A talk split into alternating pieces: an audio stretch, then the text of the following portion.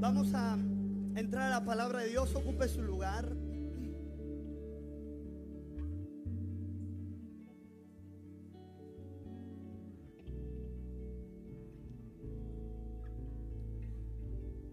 Las cartas de Pablo nos hablan de justificación, de la fe, de la gracia de Dios.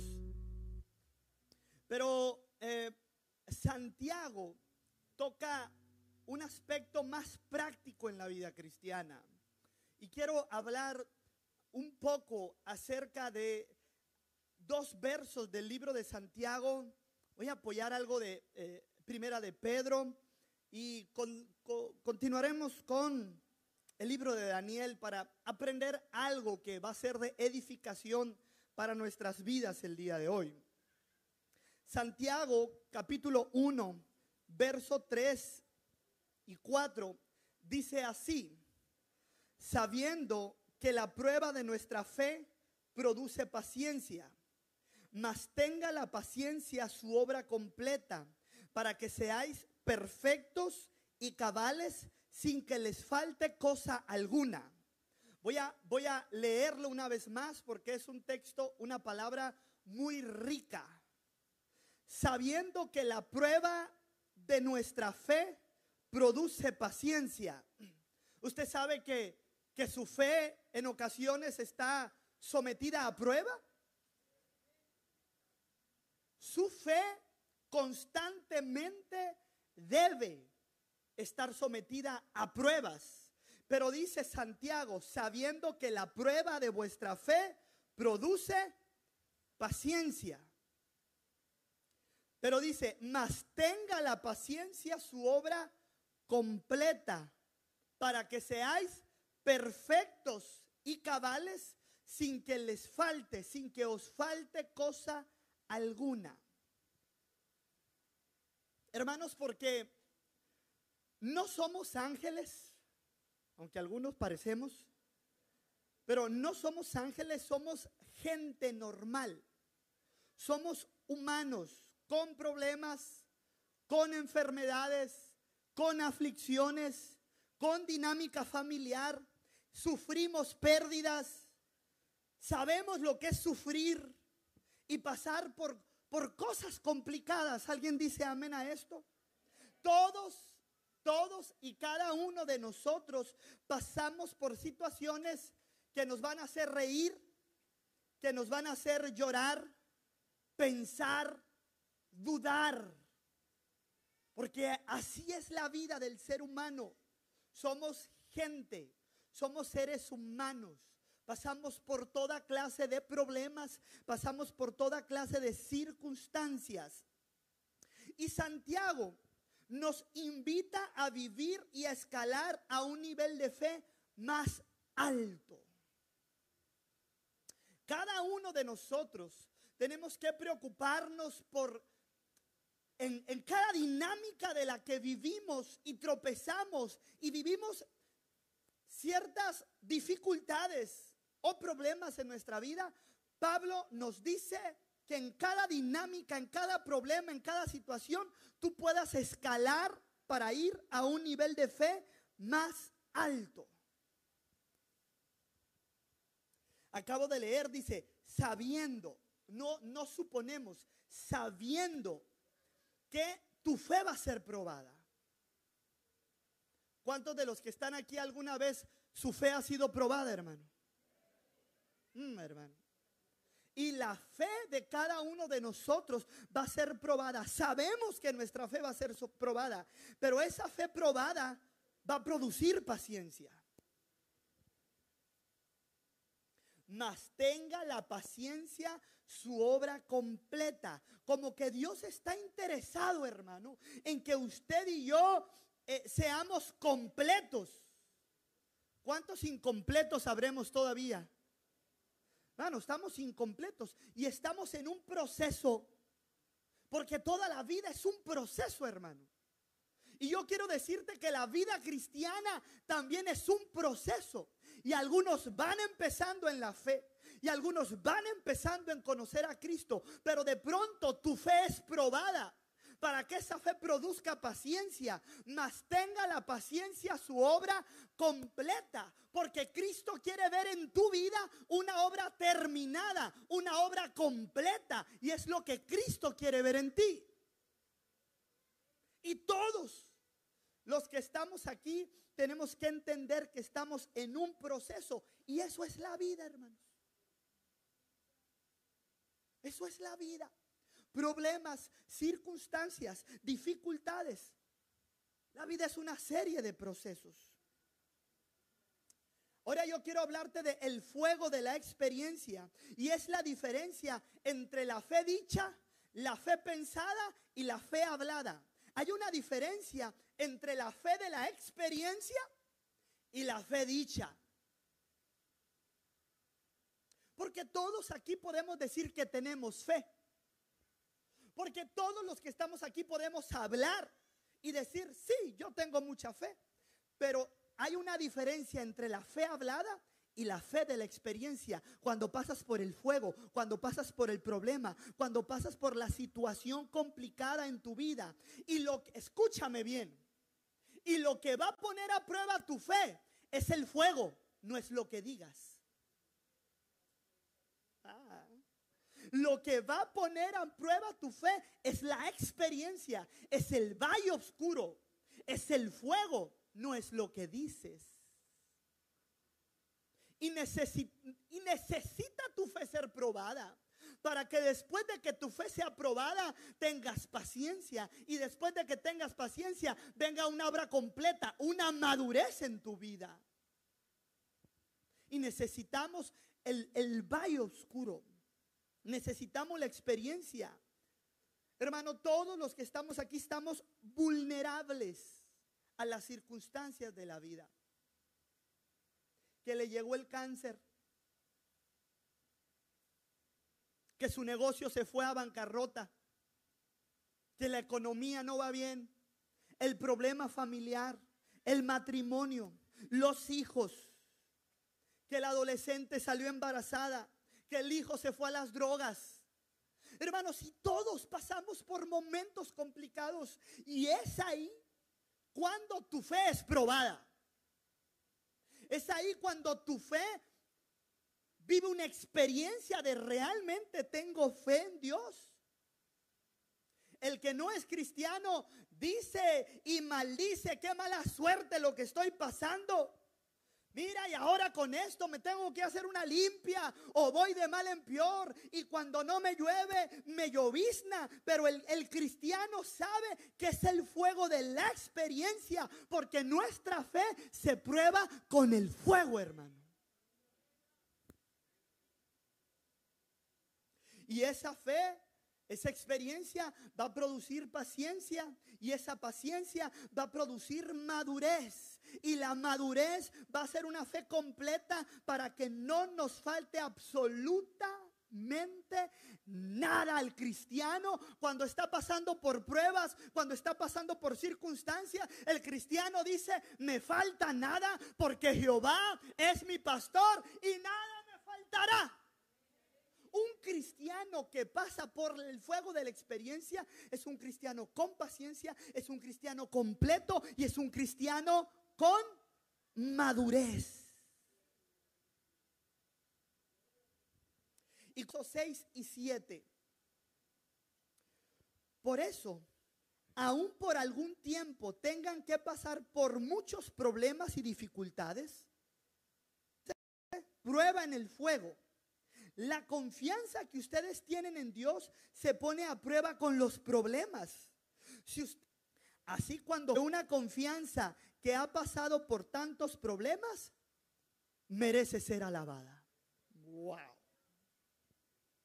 Y es necesario que tu fe sea pasada por el problema, por, la dificultad, por el fuego y tiene que pasar. Hermano, hay momentos en que pasamos el cristiano, por eso Tú te metes al fuego, pasa por el problema, cuando pasa por el fuego, cuando pasa por la circunstancia, somos probados, hermano. Y yo soy más victorioso cuando paso por el problema. Y ¿sabe qué? Tengo más paciencia, más confianza, más madurez y yo estoy más completo en Cristo Jesús, hermano.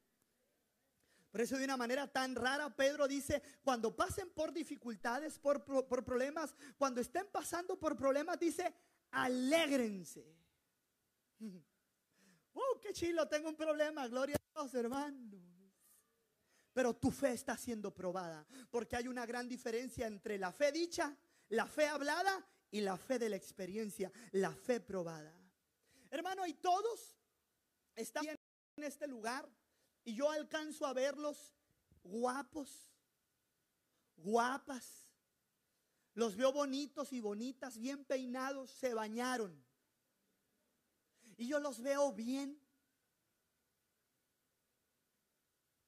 Pero una llamada puede alterar todo. Un mensaje puede cambiar todo ahorita. Estamos a expensas de un mensaje de un familiar que nos dé una noticia que no queremos escuchar. Y ahí es cuando entramos al proceso, es cuando entramos a la prueba. Hermano, es fácil tener fe cuando todo va bien. Amén. Hombre, gloria a Dios, aleluya. Yo tengo un Cristo de poder que de la tumba me levantó. Y, es, es, bonito, hermano, cantar y alabar a Dios cuando todo va bien. Y tener fe y estar cantando cuando el refrigerador está lleno de comida. Y es bonito alabar a Dios cuando ni tienes deudas y no tienes hambre y no tienes problemas, hermano. Pero cuando llegan los momentos difíciles en tu vida, cuando llega, ahí, eres proba, ahí es probada tu adoración. Ahí es probada tu confianza en Él. Ahí es probada tu fe. No es que no me saludó. No es que ya no es la misma. Y yo, y, yo ya no voy, ¿por qué? Porque tengo muchos problemas. Ahí tu fe está siendo probada. Hermano, ¿a cuántos les ha pasado ese, ese valle difícil en su vida? Que no tienes economía, no tienes dinero. Abres el refrigerador y tus hijos te están pidiendo de comer. Tienes a tu esposa enferma. Ahí está en la madrugada. Tus hijos no tienen que comer. Tu, esposa está enferma. Tú estás llorando en la noche. Es tu valle de sombra de muerte. Es tu valle oscuro. Ahí nuestra fe es probada. Alzaré mis ojos a los montes. ¿De dónde vendrá mi socorro? Mi socorro viene de Jehová que hizo los cielos y la tierra. Hermano, porque pasamos por valle de sombra de muerte, pasamos por tormentas, hermano, y fe del siguiente nivel es adorar a Dios cuando todo está mal, es adorar a Dios cuando estamos enfermos, es venir a exaltar el nombre de Cristo cuando no tenemos nada, esa es fe del siguiente nivel, adorar a Dios cuando las cosas no van bien, hermano. Y sabe que yo conozco a alguno de ustedes y yo sé que está pasando por circunstancias, por dificultades, pero aún así levanta sus manos y adora a Dios. Aún así levanta su adoración y exalta el nombre de Cristo a pesar de problemas, a pesar de dificultades, hermano. Porque no, fe del siguiente nivel, escuche, es adorar a Dios antes de la tormenta, durante la tormenta y después de la tormenta. ¿Escuchó si alguien lo quiere tuitear? Fe del siguiente nivel es adorar a Dios. Antes de la tormenta te adoro. En medio de la tormenta te adoro. Y después de la tormenta también le doy adorar. ¿Alguien puede adorar a Dios en esta hora? ¿Alguien puede exaltar el nombre de Cristo?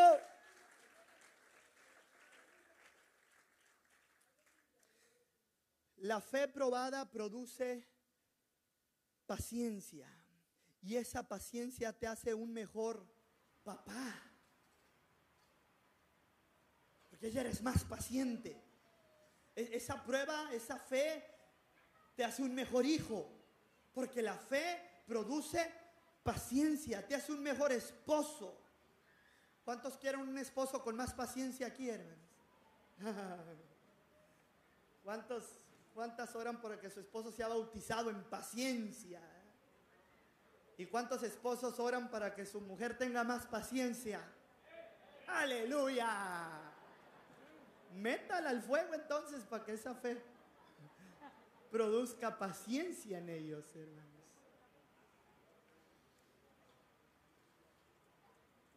Pero la, la, paciencia, hermano, se obtiene a través de la fe probada. Cuando alguien dice, Señor, dame más paciencia, ¿sabe qué está diciendo? Ponme más pruebas y problemas. Ah, sí, porque lo que produce, porque lo que produce paciencia es tu fe en medio de las pruebas. Y así que el que dice, Señor, dame más paciencia, está diciéndole, ponme más pruebas. Aleluya. Y tenemos que entender eso, hermano. Tenemos que tener una paciencia que pase por el fuego. Una fe que pase por el fuego para ser más pacientes, hermano. Un cristiano que vive una, una fe y es pasado por el fuego y tiene paciencia, ya no se enoja la primera que su esposa se le quemó la quesadilla. Ya, ya está más tranquilo. Ya más tranquilo. No, no llega echando corajes del trabajo.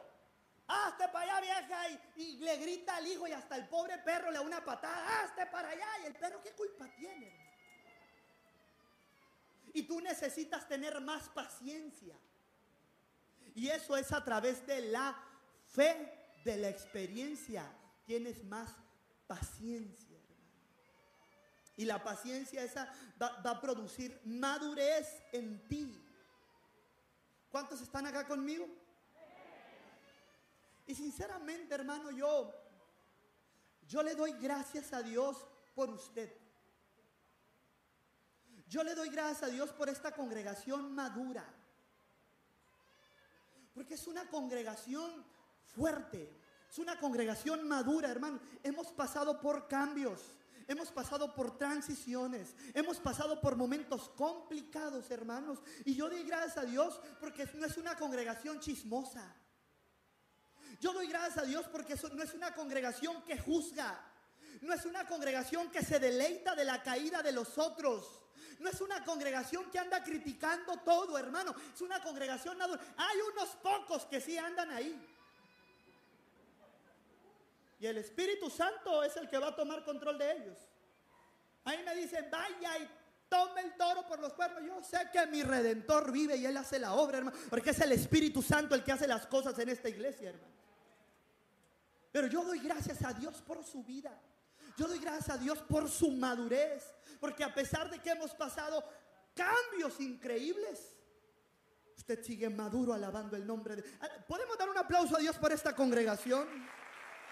la calidad de su madurez. Y eso viene a través de las pruebas, de las luchas, de las lágrimas, hermano. Quiero contarle una historia muy interesante. Está basada en el capítulo 2 y 3 de Daniel.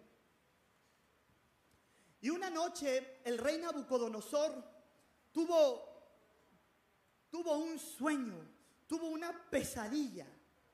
Y, yo no sé cuánto les pasa a algunos de ustedes que se levantan, dicen, no me acuerdo que soñé, pero, pero me acuerdo que soñé algo.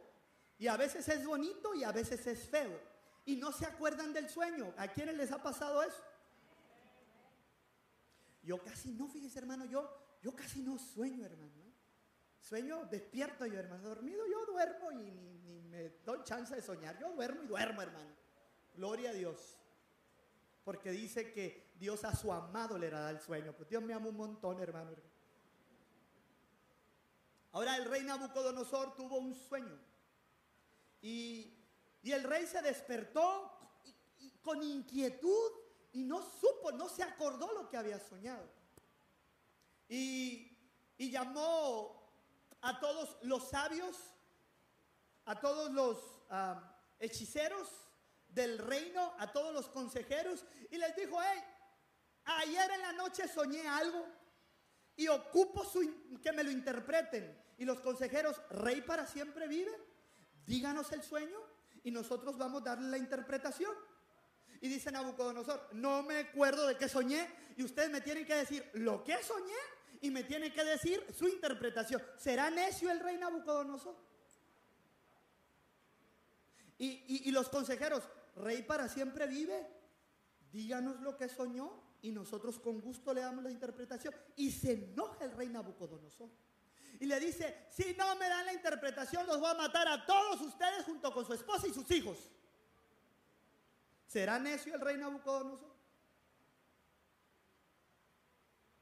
Y luego le llega la noticia a Daniel, porque al parecer Daniel no estaba ahí. Y Daniel era uno de los consejeros. Y Daniel se entera y sabe que su vida corre peligro de muerte. Entonces Daniel va con sus amigos, se ponen a orar y le dice, Dios, mira, danos el sueño. Y, Daniel va con el rey. Le dice, rey para siempre vive, yo te voy a dar la interpretación del sueño. Y Daniel se pone en oración. ¿Qué, qué tremendo es Dios. Daniel le da el mismo sueño que le dio a, Nabucodonosor. Y va Daniel del rey, le dice, rey para siempre vive, dice, aquí tengo su sueño y la interpretación. ¿No, ¿No será todopoderoso el Dios que yo sirvo, hermano? Ya no, no, no es extraordinario nuestro Dios, hermano, que para Él no hay nada imposible. Entonces el, eh, Daniel le dice, a ver qué soñé. Y no me quiero meter mucho en esto, pero dice, tú soñaste una estatua grande, dice, que su cabeza era de oro, su pecho era de plata, sus, y sus pies de bronce y los, sus piernas de bronce y la parte de abajo bronce y barro entremezclado. Y le dice, a ver, dame la interpretación, si es cierto, soñé eso, ya me acordé. Y le dice, es escatología esto, hermano, que ahorita no voy a predicar de escatología, es, son, es el, los finales del tiempo. Y le dice, la cabeza de oro representa tu imperio, Nabucodonosor, tu reinado. Luego el pecho eh, representa eh, los imperios griegos y romanos con fuerza. Y, y quieres saber qué son los pies? Los pies, el barro mezclado con plata, es el tiempo que estamos viviendo ahorita, hermano. Y dice el sueño que una piedra viene y golpea los pies y todo se viene abajo. Y, ahorita estamos viviendo en un imperio, en un tiempo, en un gobierno donde no se mezclan. Por eso Corea del Norte, por eso Donald Trump, por eso los musulmanes. Estamos viviendo, hermano, en los últimos tiempos, hermano. Hay quienes lo quieren creer. Yo prefiero creerlo y estar a cuentas con Dios, hermano. Pero es clase de escatología, hermano, ni se goce por eso, porque no es esa predicación, hermano. No diga amén, porque no se trata de eso. Entonces, eh, el rey Nabucodonosor, sí cierto, eso soñé, y le dio la interpretación, y luego Daniel, junto con sus amigos, los promueve. les da un trabajo más alto. Pero la necedad de este rey Nabucodonosor dijo, no solamente mi imperio va a ser cabeza de, oro toda. Y dice que levanta a ser una estatua grande, hermano. En la Biblia vienen las medidas, pero en español son cerca de 30 metros de alto la estatua. Y en español son 3 metros de ancho la estatua, toda de oro. Y ahí está, hermano, yo no sé cuánto duró en que terminara esa estatua, pero eh, Daniel seguía ejerciendo su trabajo como consejero del rey. Pero el rey Nabucodonosor manda a llamar a todo el pueblo y les da una indicación. Dice, de ahora en adelante, cada vez que se escuche la música, la flauta, el arpa, el salterio, todos tienen que doblar rodilla ante la estatua del rey Nabucodonosor. Y aquel que no doble rodilla ante la estatua del rey Nabucodonosor va al horno de fuego. Lo vamos a matar. Y, se hizo como, como el rey había dicho.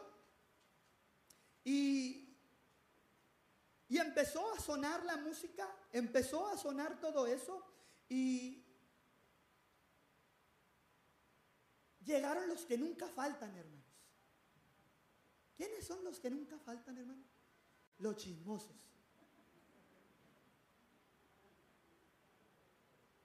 Desde el Antiguo Testamento estaban dando guerra, hermano. Y llegan tres chismosos, cuatro, con el rey Nabucodonosor. Rey Nabucodonosor para siempre vive. ¿O ¿Qué no que usted dio la orden que todos tenían que arrodillarse ante la estatua del rey cuando se... Sí, yo di esa orden. Pues por allá hay tres hebreos de sus favoritos que lo anda promoviendo. Esos no se andan inclinando cuando suena la música. Dice la Biblia que el rey Nabucodonosor se enojó mucho. Hay una versión en inglés que dice que hasta se le torció la cara del coraje. Mm.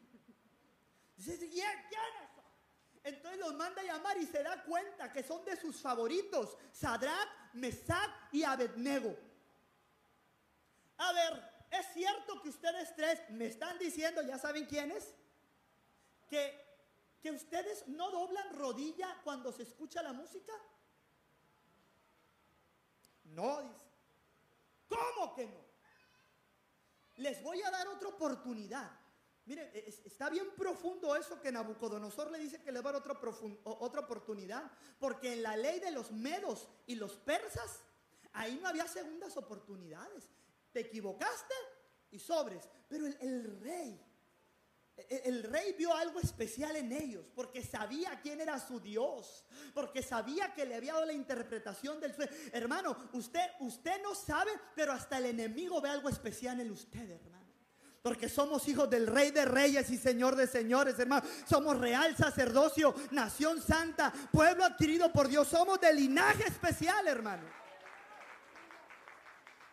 Y le dijo, le voy a dar una segunda oportunidad. Y me imagino a los, a los de la ley de, de los medos y los persas. Otra oportunidad, eso no se hace. Soy el rey. Hey, miren, si ustedes no se arrodillan, voy a mandar que el, el, horno de fuego, pues no sé qué significa prenderlo siete veces más. El fuego es fuego. Te quema y te quema. Pero él dijo, quiero que arda siete veces más. Y si ustedes se arrodillan, no se arrodillan, los voy a meter al horno de fuego. Y me encanta la fe del siguiente nivel de Sadrach, Mesaya, Abednego. Sepa, oh rey, que mi Dios puede librarnos de tu horno de fuego. ¿Se imagina el coraje de Nabucodonosor? Hermano, ¿cuántos, ¿cuántos saben que usted y yo podemos enfrentar los problemas? Porque tenemos un Dios que nos puede librar y sacar adelante de todo eso, hermano. ¿Cuántos sabemos que Dios nos puede librar de cualquier circunstancia, tormenta y dificultad? ¿Cuántos saben eso, hermano? Y eso es fe del siguiente nivel. ¿Puedes un aplauso a Dios, hermano? Es fe del siguiente nivel. Ah, hermano, pero una fe que va más allá es lo que dicen. Nuestro Dios puede librarnos del horno de fuego ardiendo, pero luego dicen, ¿y si no lo hace? Que muramos.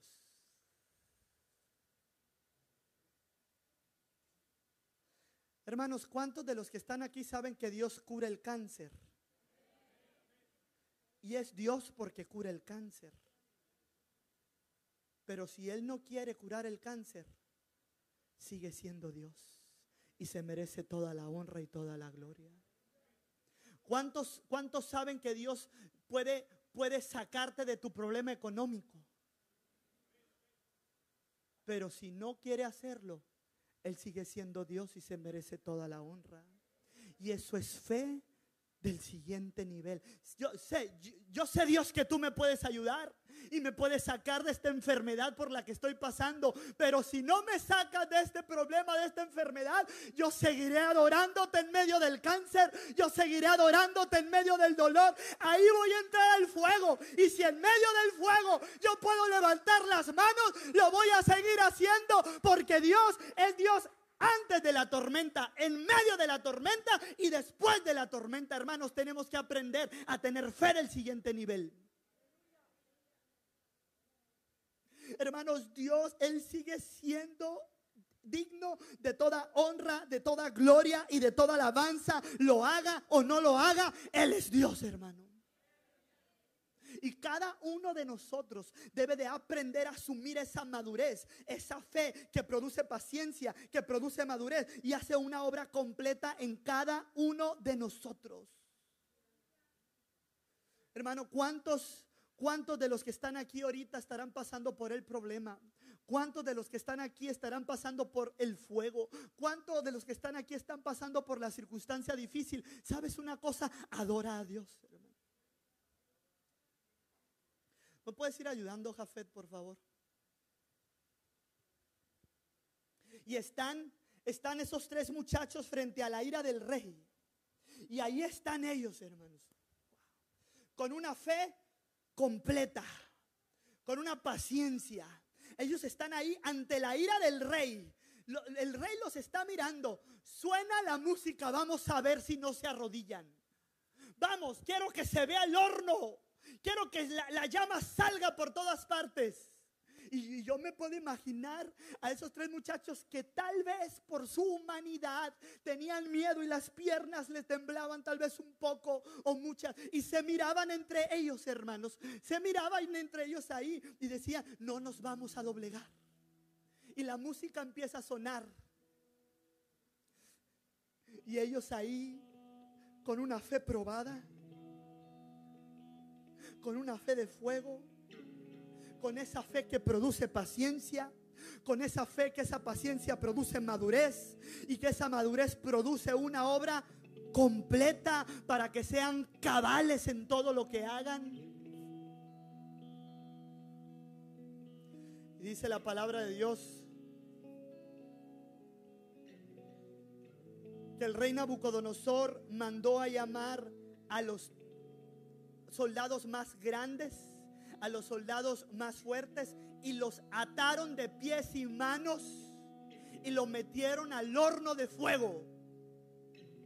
Y ahí está Sadrach, Mesad y Abednego dispuesto a pasar por el fuego. Es la fe de la experiencia.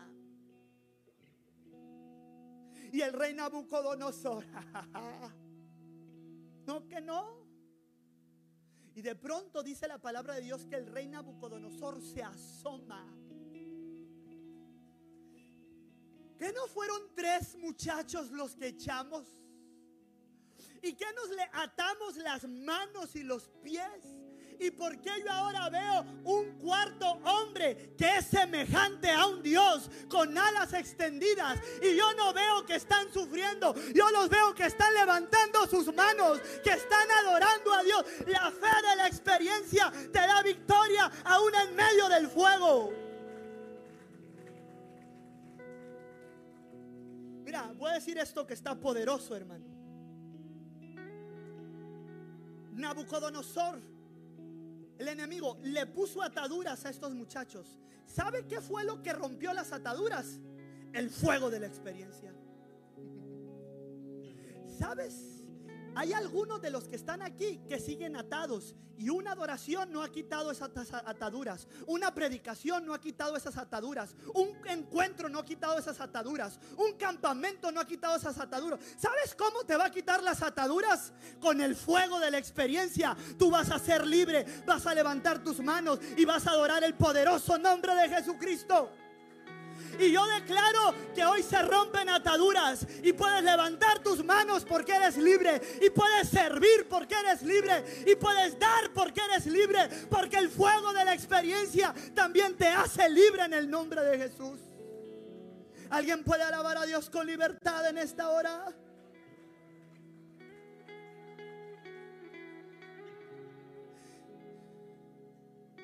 Y el rey Nabucodonosor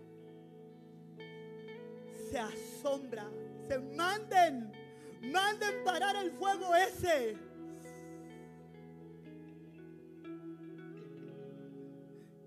Y, uno de, de los escenarios más fascinantes para mí cuando leo la Biblia es imaginarme a Sadrach, Mesad y Abednego saliendo del horno de fuego.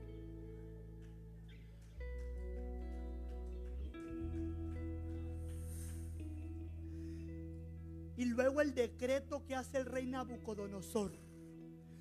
A todos los gobernadores, a todos los príncipes y a todos los principales de este pueblo, quiero que sepan que el Dios de Sadrach, Mesach y Abednego es el Dios verdadero, todopoderoso. Aleluya. Él es el Dios verdadero. No hay otro Dios como su Dios. Hermano, ¿y sabe para qué oro yo en esta hora? Para que usted salga de su horno de fuego paciente, maduro y completo.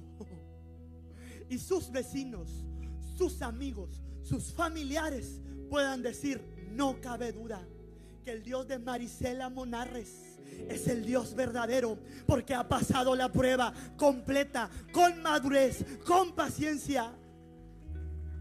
Oh, no cabe duda que el Dios de Raquel Mejía es el Dios todopoderoso porque pasó la prueba. Hermano, y, que el mundo y que las personas sepan que no hay otro Dios como nuestro Dios. Hermano, yo oro para que entiendan las pruebas. Yo oro para que entiendan los problemas y digas, es una oportunidad para ser más paciente, para ser más maduro y para ser más completo. ¿Qué puedes hacer en medio de tu fuego? Renegar. ¿Qué puedes hacer en medio de tu fuego? Llorar por todo. O tienes la opción de enfrentar y decir, ahí viene un problema más. Hermano, usted no sabe, hermano. Las noches que pasa uno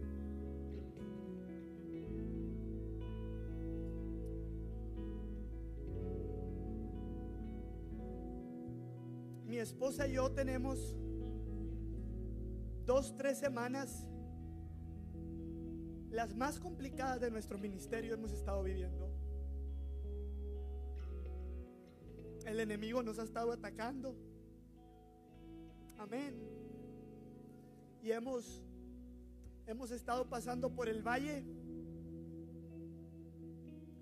Y usted nos ve aquí, venimos, nos paramos, pero estamos pasando por nuestro fuego. Y lo único que hacemos, esperamos a que nuestros hijos se duerman y tenemos tiempo de oración.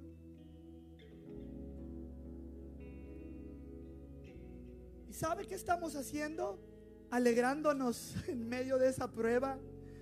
Porque, porque van a tener pastores más pacientes, más maduros y más completos.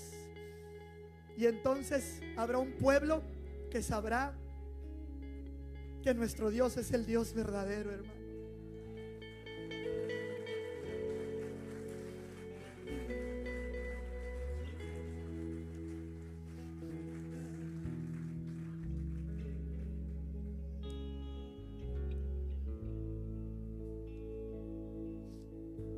Aleluya, Dios.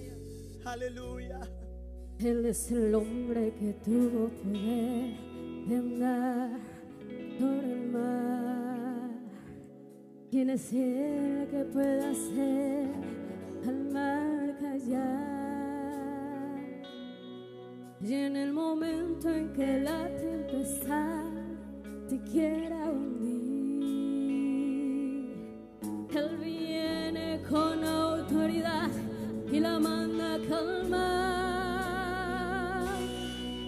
¿Quién es el hombre que tuvo poder de hacer a Israel caminar por entre las aguas? Y si pasas por el fuego no te vas a quemar. Y si por las aguas no te ahogarás. Porque yo